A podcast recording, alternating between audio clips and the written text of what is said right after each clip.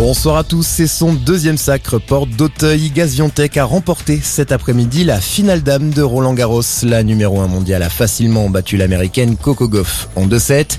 Il aura fallu seulement 1 heure et 8 minutes de jeu à la polonaise pour inscrire encore un peu plus son nom dans l'histoire, Laura Lude. Oui, avec cette deuxième couronne à Paris, et Gaziantep confirme qu'elle reste la patronne sur le circuit féminin. Comme sur les tours précédents, la polonaise est allée très vite pour battre son adversaire en imposant son jeu dès le premier set, mais surtout avec cette 35e victoire de rang, elle égale par la même occasion le record de Venus Williams de la plus longue série de succès consécutifs. À tout juste 21 ans, la numéro 1 mondiale remporte là son sixième tournoi d'affilée.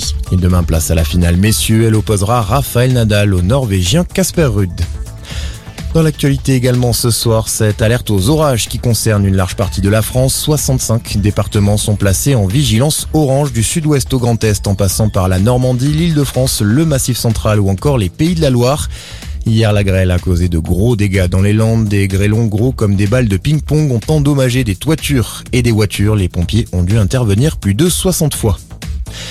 Jean-Michel Blanquer agressé sur un marché de Montargis. Ce matin, il faisait campagne pour les législatives dans sa circonscription du Loiret. Il a été interpellé par deux enseignants qui l'ont aspergé de mousse à raser et insulté. L'ancien ministre de l'Éducation nationale a porté plainte. Et puis Diana Ross, Elton John ou encore Alicia Keys du beau monde attendu ce soir devant Buckingham Palace. Un concert géant est organisé en l'honneur du jubilé de la reine. Troisième jour de célébration marqué cet après-midi par le derby d'Epsom à Londres, l'une des plus prestigieuses courses hippiques au monde. Une course à laquelle la reine n'a pas assisté, fait rare pour être soulignée. Elle n'assistera pas non plus ce soir au concert prévu à Buckingham. Voilà pour ce point sur l'actualité. Excellente soirée à tous.